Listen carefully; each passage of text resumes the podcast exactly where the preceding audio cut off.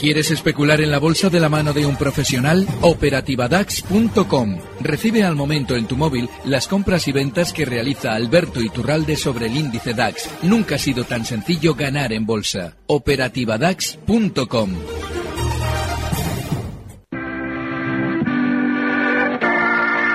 91 533 1851. Las claves de la jornada, las oportunidades de inversión, las mejores recomendaciones, valores para compra, para venta, la pizarra, IBEX 35, TAX Setra, SP 500. No dude en llamarnos. 91 533 1851. Consultorio de bolsa en cierre de mercados. Consultorio de cierre de mercados hoy con José Lizán, gestor de Auriga. Hola, José. Hola, muy buenas tardes. Y con Alberto Iturralde, analista técnico independiente. Hola, Alberto, ¿qué tal? Muy buenas Muy tardes. buenas tardes, fenomenal. Empiezo contigo, eh, Alberto. 9.990 puntos. Eh, ¿Esto qué quiere decir? Que nos queda todavía caer más. Eh, para tener un rebote en condiciones hay que generar el suficiente sentimiento negativo que la semana pasada intentaba el sistema financiero convertir en positivo. Cuando ya empezaba a recortar el DAX, nos decían que la economía en la eurozona estaba de maravilla y eso normalmente cuando algo ya ha empezado a caer, lo que significa es que el sistema financiero dice, no vendan porque tenemos que caer más. Cuando hayamos caído lo suficiente, nos malvenderán sus acciones y nosotros se las compraremos con malas noticias. Así es que como todavía no tenemos las malas noticias, fijaos incluso a Bengoa que bien está, bueno, pues nada, eh, todavía queda caída. De manera ¿Qué que nivel, ¿Qué nivel es ese que hay que tocar para que se pueda reenganchar otra vez a las subidas? Buah, mira, para reengancharte a las subidas hay que ver un giro al alza de nuevo. Primero, hay que ver más caída en el caso del DAX. Seguramente esas zonas de 12.820, está ahora mismo en 13.033 el contado cerrando, y necesitaríamos noticias negativas. Así es que yo lo que sugiero es que se tenga paciencia. Llegará el rebote, pero todavía es muy prematuro. Oye, a Bengoa, ya que lo, lo que lo ha citado Alberto. Eh, José, cuéntanos exactamente este milagro del que hablo yo hoy desde que he conocido los resultados de Abengoa. ¿A qué se debe? ¿Cómo es posible? ¿Qué, qué hay que hacer para, para apuntarse una Bengoa? Bueno, realmente no hay ningún milagro, ¿no? Al final eh, lo que ha habido es un canje de deuda por acciones, entonces eh, es un mero apunte contable. Cuando tú emites deuda y, te, y adquieres un compromiso con el comprador de la deuda eh, de devolverle la par a vencimiento, en tu balance pues haces un apunte contable y si tú esa deuda que en este caso los tenedores de la deuda son los propios bancos acreedores, ¿no? que son las que los que no la han, las que la han metido en concurso y los que se han quedado con la compañía. Eh, no se van a pagar a ellos mismos la deuda, sino que van a hacer un canje por acciones. Esa deuda nunca se va a pagar, entonces tienes un apunte contable que es eh, que no vas a pagar esa deuda y se genera una plusvalía extraordinaria de, pues en este caso, 4.733 millones de euros, porque la deuda se convierte en acciones, ¿no? Pero en cambio... Quiere decir que esto solo lo va a ganar ahora Abengoa. Quiere decir que los próximos resultados ya todo como que va a volver a la normalidad. Claro, es un extraordinario. Vale. porque Pero no nos olvidemos que estos 4.733 millones de euros que se apunta a Bengoa en la cuenta de resultados se lo han apuntado todo el holding de bancos, que son los tenedores antiguos o acreedores de Abengoa, en el sentido contrario. Se han apuntado una pérdida en todos los balances del write-off que se hace de la deuda de Abengoa en las carteras de deuda de todos esos bancos, ¿no? Al final no nos olvidemos que cuando hay un sindicado de bancos que van financiando a empresas, que al final no hay un único banco, ¿no? Siempre suele estar repartido entre unas cuantas entidades, pues todas las entidades eh, bancarias que prestaron dinero a Bengoa en su cuenta de resultados han hecho la contraria a esto. Se han metido una pérdida porque es una, una deuda que nunca van a cobrar por parte de Abengoa.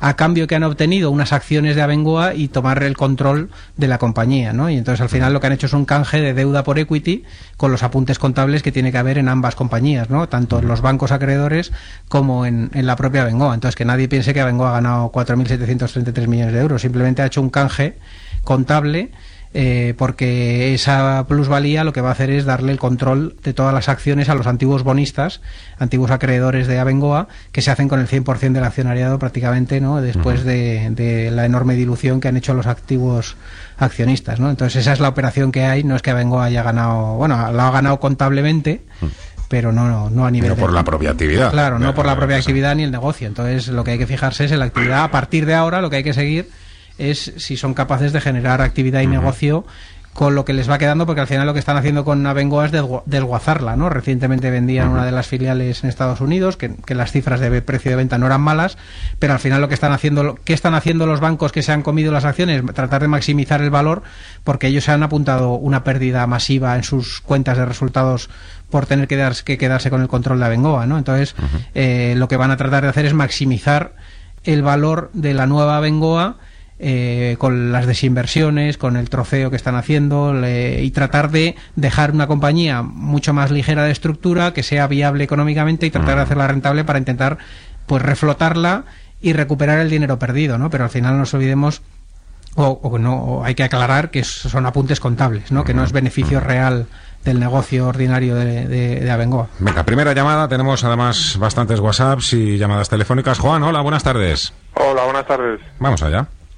Pues nada, mi pregunta era la siguiente. Bueno, eh, a ver, desaguisado que ha pasado hoy con, con Arcelor, que bueno, eh, que ha sido el que más ha bajado del IBEX, eh, las resistencias que tiene que tiene tanto por arriba y, y si y si llegaría, si cree que el analista llegaría a coger 30, 30 euros. Vale, perfecto, muchísimas gracias. Esa es una y otra, pues que me hable un poquito de Pescanova, que estamos un poquito perdidos.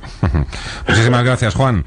Venga, lo escucho por la radio, ¿vale? A ver, eh, Alberto, eh, Arcelor haya caído más de un 5% y dice a ver si las puede, a ver si las verá pronto a 30. Lo hemos explicado en infinidad de ocasiones.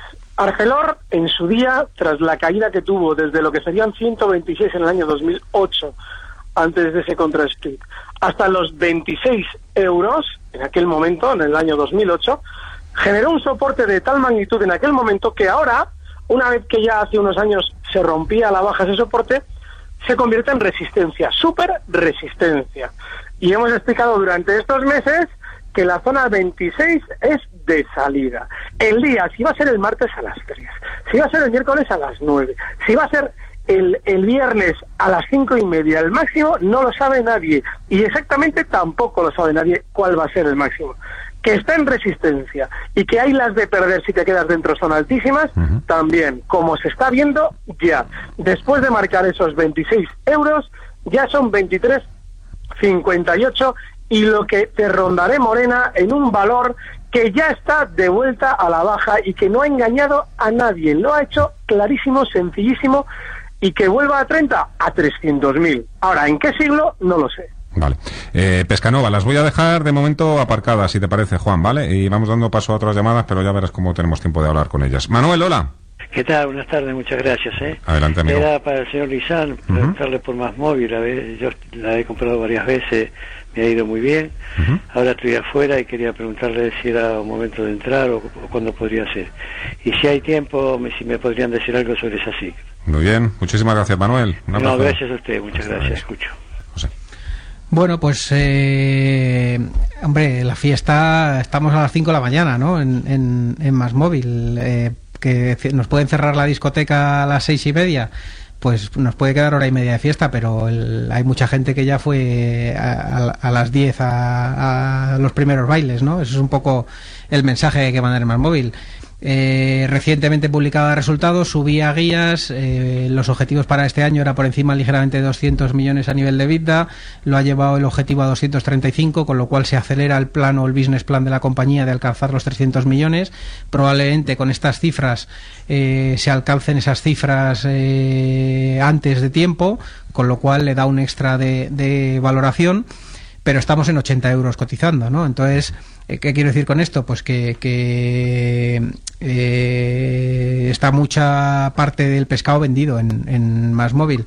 Eh, yo sí que creo, y lo he comentado muchas veces, creo que va a continuar pero mm, eh, creo que tiene sentido continuar para aquellos que tienen unas plusvalías fuertes, latentes, que para incorporarse los 80 euros de primeras, ¿no? Entonces, sí que creo y, mantengo un poco que esto acabará con una operación corporativa y es lo que hemos comentado aquí muchas veces en muchos micrófonos, que no va a ser inminente, que creo que, será muy probablemente en 2018 y muy probablemente en la segunda parte, en el segundo semestre y que creo que será, y yo siempre he comentado lo mismo, que encaja perfectamente una integración. Ayer teníamos el Investors Day de, de Euskaltel, ¿no? que decía pues que el objetivo a corto plazo es desendeudarse, llevar los ratios de endeudamiento otra vez por debajo de los 4 por deuda neta EBITDA, eh, que, pero al, al mismo tiempo decía que su crecimiento pues va a ser de dígito simple bajo y desde luego una compañía como Euskaltel a medio plazo eh, a nivel orgánico no tiene growth porque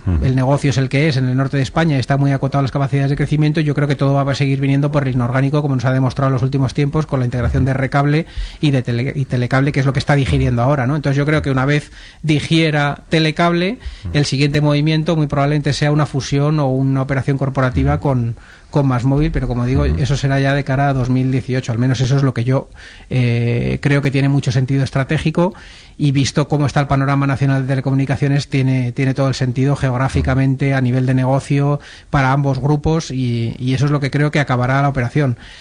Yo lo que creo es que vamos a estar ahora en un rango lateral. Eh, por abajo perder los 70 euros va a ser complicado, por arriba 80, eh, 85, con el EBITDA que hay a día de hoy, el negocio que hay, es difícil justificar niveles superiores, ¿no? Pero no veo grandes riesgos ni veo grandes subidones. Creo que, que es una un tema de aguantar y esperar ¿no? a, que vengan más movimientos. Me la dejo también a Sacir un poquito apartada. En cualquier caso, cualquiera de estas que me voy dejando, si vosotros eh, queréis que mm, debéis hablar de ellas, pues me lo decís. ¿eh? Feliz, hola. Hola, buenas tardes. Vamos allá, venga, pregunta. Pues vamos a preguntar por Resol, que ha roto hoy. Y técnicas reunidas. A ver qué me, qué me dicen. Perfecto. Muchísimas gracias, Félix. Alberto, te las quedas tú, venga. Bueno, Repsol hemos explicado en muchas ocasiones cuál es el problema que tiene y es esa super resistencia en zonas de 16 euros. Así es que lo que hay que intentar ahora es entender, es eh, además muy sencillo porque viene esa resistencia desde el año 2008, que las probabilidades de ganar son muy bajas. Y desde luego que estar comprado en 16 te da unas altísimas probabilidades de perder. Dicho esto, ya ha empezado a caer, yo creo que va a caer bastante más durante los próximos meses. Y bueno, ahora se va a entender por qué es una resistencia en la zona y por qué por mucho que suba el petróleo, que precisamente históricamente siempre se ha coordinado en Repsol así, es decir, primero sube con un petróleo discreto, aprovecha la subida del petróleo que comienza como un cohete a subir para vender títulos y dejar ya de subir Repsol sin que nadie entienda por qué. Y una vez que ya han colocado los títulos con la subida del petróleo, a caer. Pues nada, otra vez lo han hecho. Yo lo, yo lo recuerdo 10 veces ya, en los últimos 17 años. Nada, lo siguen haciendo igual y le sale de maravilla, ¿eh? porque como cada dos, tres años desaparece una generación de, especuladores, pues nada, ya no nos acordamos de nada. Mm. Oye, y con técnicas reunidas, ¿sirve de algo el análisis técnico? Tú me vas a decir que sí, ah, evidentemente, pero claro, cuando te pegas un piñazo del 30%, eh, no, sé, ahí, el gráfico como que... Si tú hubieras utilizado análisis técnico, no te habrías pegado el piñazo, porque es un valor que no engaña a nadie. Estos movimientos los tiene, fíjate, el primer movimiento de esta naturaleza lo realizaba justo en el 2008. Si tú echas un poquito un vistazo atrás de cómo se mueve, no tocas esto nunca. Y entiendes por qué hemos insistido tanto, por lo menos yo, en que en ese valor no hay que estar nunca. No es un valor ni para profesionales, es un valor para ludópatas y para perderlo todo, como ha demostrado técnicas reunidas en las últimas sesiones. Y es que no hay vuelta de hoja. es que el análisis gráfico te está diciendo que determinadas estructuras se repiten en el tiempo. Joder, no puedes andar ahí enredando con un valor que ya te ha hecho este movimiento con anterioridad en dos ocasiones, claro. Mensaje de voz, creo que es para Lizán. Hola, buenas tardes. Soy David de Madrid mm. y quería hacer una consulta a José Lizán sobre Talgo. Quería que me la analizara eh, desde un punto de vista fundamental y saber si sería un buen momento de entrada pues eh, de aquí a medio año, un año vista. Venga, muchas gracias, un saludo, hasta luego. Bueno, teníamos ahí también un pequeño inversor, ¿no?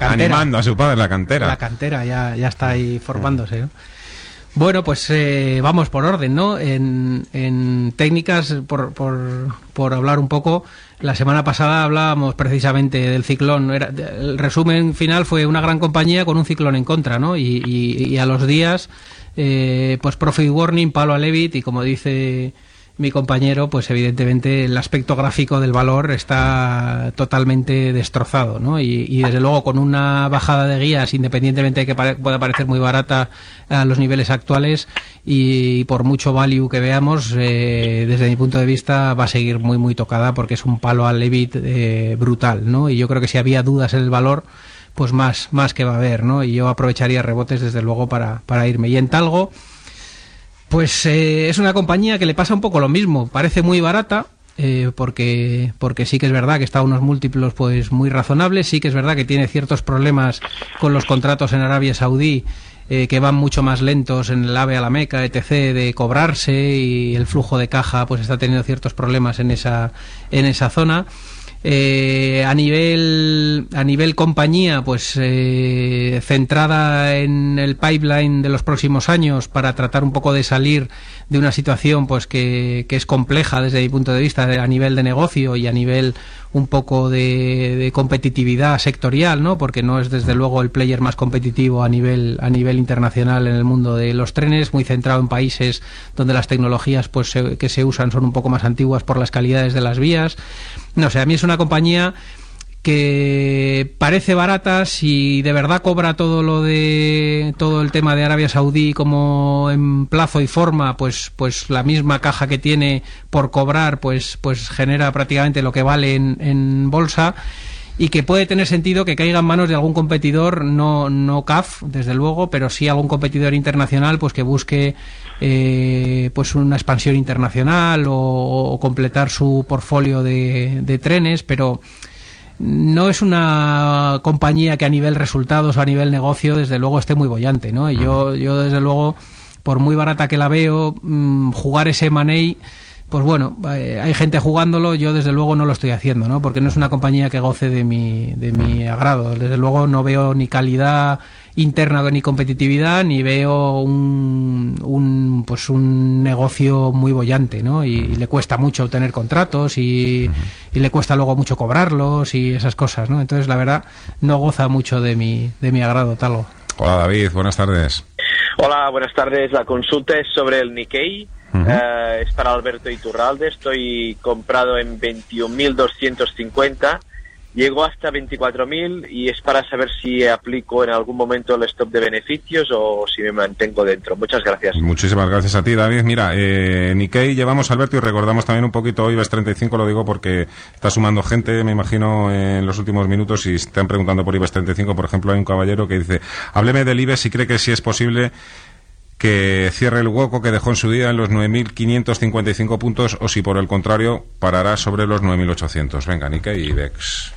Eh, la bola de cristal no, no hay que utilizarla a la hora de analizar. Cuando alguien dice, ¿hará esto o hará esto otro? Necesitamos una bola de cristal. Ahora mismo que esa posibilidad existe, desde luego es indudable. Que puede recortar esos 400 puntos hasta cerrar ese hueco y además es una zona que si se alcanzara sí que sería una fantástica candidata para rebotar, desde luego, pero que lo vaya a hacer o no, no lo sé. Como todavía no tenemos las noticias negativas, a mí no me extrañaría lo más mínimo. Ahora bien, hay algo en el Nikkei, cambiamos de IBEX a Nikkei, que lo hemos comentado en mil ocasiones con respecto a los índices en países que han adelantado procesos electorales, como eh, Reino Unido justo en junio.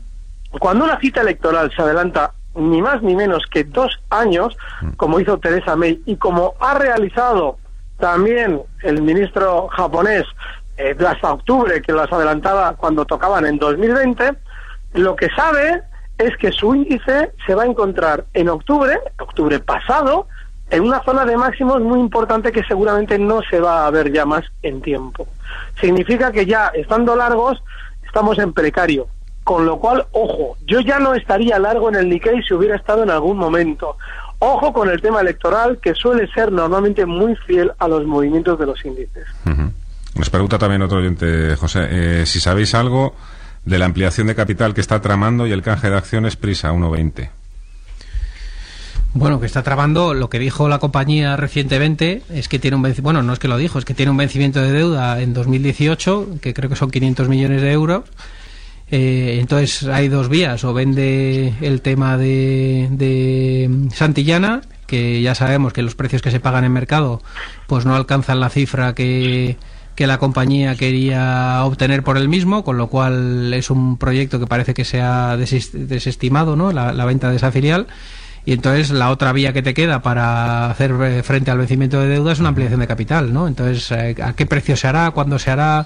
etc. Creo que hay, aún hay plazo porque si no recuerdo mal es eh, no sé si a final del primer trimestre, principios del segundo, cuando tiene el vencimiento de esa deuda, o sea que, que creo que, que, tiene todavía mucho plazo y muchos meses para ver por dónde nos sale, ¿no? Pero eh, desde luego hay que pagar un vencimiento y no hay dinero en la caja para pagarlo, así que eh, desde luego el riesgo de ampliación de capital está ahí y, con una fuerte dilución muy probablemente. A ver, Roberto de Faro pregunta, eh, Alberto, stop para AXA. Y dice que si también vemos algún valor alemán con stop que, le podamos recomendar. Vamos a ver, si encuentro AXA... Mira, y mientras tanto, mientras tú estás ahí, para, por ir adelantando, le digo a José, por ejemplo, hay otro otro oyente que pregunta por Visa, Apple, PayPal y también nos pregunta por una empresa del Nasdaq, Sanderson Farms INC, que el ticker es SAFM. Bueno, lo digo un poco por si. Hmm. Venga, Alberto, que estamos contigo. Sí, eh, hay que, hay que, ese valor ya no hay que tenerlo en cartera, porque ya se ha colocado durante el cierre de hoy en una zona clave. Esa zona, 25 euros, era una zona de stock clara. Seguramente, como no tiene una gran tendencia, seguramente tendrá rebotitos pero ya no hay que estar en él. Y el valor que se puede tener extranjero viene en esa pizarra que, bueno, ya veréis qué cosa más bonita. Sí, señor, aguanta. Aguanta. Y José, nada, de todo esto que te he dicho, Visa, PayPal, Apple o la farmacéutica, pues nada, lo que, lo que tú veas. ¿eh? Yo la verdad que la bolsa americana no soy un gran follower, como se dice en inglés, ¿no? La verdad que no, no, no la sigo porque mi expertise fundamental está en bolsa española y europea, ¿no? Y, la verdad que dar opiniones del mercado americano pues eh, sería bastante infundado y basado en el gráfico, así que prefiero... Dime algo de SACIR o de Pescanova, que nos preguntaban por ellas, por Pues sí, SACIR es la eterna promesa, ¿no? Al final, eh, todos los años... Los lunes tenemos mucho mercado americano, ¿eh? Con gente que lleva mucho mercado FCC americano. FCC y SACIR son muy parecidas, ¿no? Al final son dos compañías que se han reestructurado que llegaron a 2006 hiperendeudados, eh, siendo un holding, aprovecharon el boom inmobiliario para coger todo ese dinero y diversificarlo. No todos han acertado en la diversificación, el que está claro el caso de éxito de Ferrovial eh, y probablemente el de ACS son los de más éxito en España con la diversificación de, de la cartera y luego pues eh, SACIR, FCC, eh, pues su diversificación les llevó a, determinados desaciertos o un hiperendeudamiento demasiado elevado, pues que hizo que al final tuvieran que meter el cuchillo, desinvertir forzosamente en muchos momentos y, reestructurar, con lo cual se esfumó mucha parte del valor que había en las compañías. ¿no? Una vez acometidos esos procesos en ambas, eh, está muy bien, has desinvertido, te has quedado saneado, tienes unos múltiplos razonables de deuda vida, eh, puedes volver a generar avales para ir a, concesiones y, obtener nuevos contratos, etc. Pero está costando llegar el crecimiento, ¿no? Y yo creo que eso es un poco lo que le pasa a ambas compañías, ¿no? Tanto a SACIR como a FCC. Muy probablemente no están mal valoradas, porque yo creo que SACIR por debajo de 2 es más una compra que una venta, pero en 2.30, 2.40, con el negocio que hay a día de hoy, eh, es más una venta que una compra, ¿no? Entonces, eh, yo es que veo poco, poco juego en ambas compañías. Y en FCD pasa un poco lo mismo. Probablemente a nueve y medio, 10 euros sea una venta y a 8 euros sea una compra por, para el negocio que hay ahora a día de hoy, con el valor de los activos que tienen, la situación financiera que tienen, etc pues no hay mucho más, ¿no? Que hacer algo de trading hasta que de repente nos sorprendan, que llegará, todo llegará, porque, porque esperemos, y esperemos que así sea, ¿no? Y que los equipos gestores, pues sean capaces de, generar cartera de obra, de crecer en concesiones a nivel mundial y de seguir un poco, pues, pues generando crecimiento a, a medio y largo plazo, ¿no? Pero a día de hoy, pues falta growth, ¿no? Y, y, falta growth en las dos y por eso las acciones están en un lateral aburridísimo a bandazos de un sitio a otro. No hay motivos para desplomarse, pero tampoco hay motivos para subir.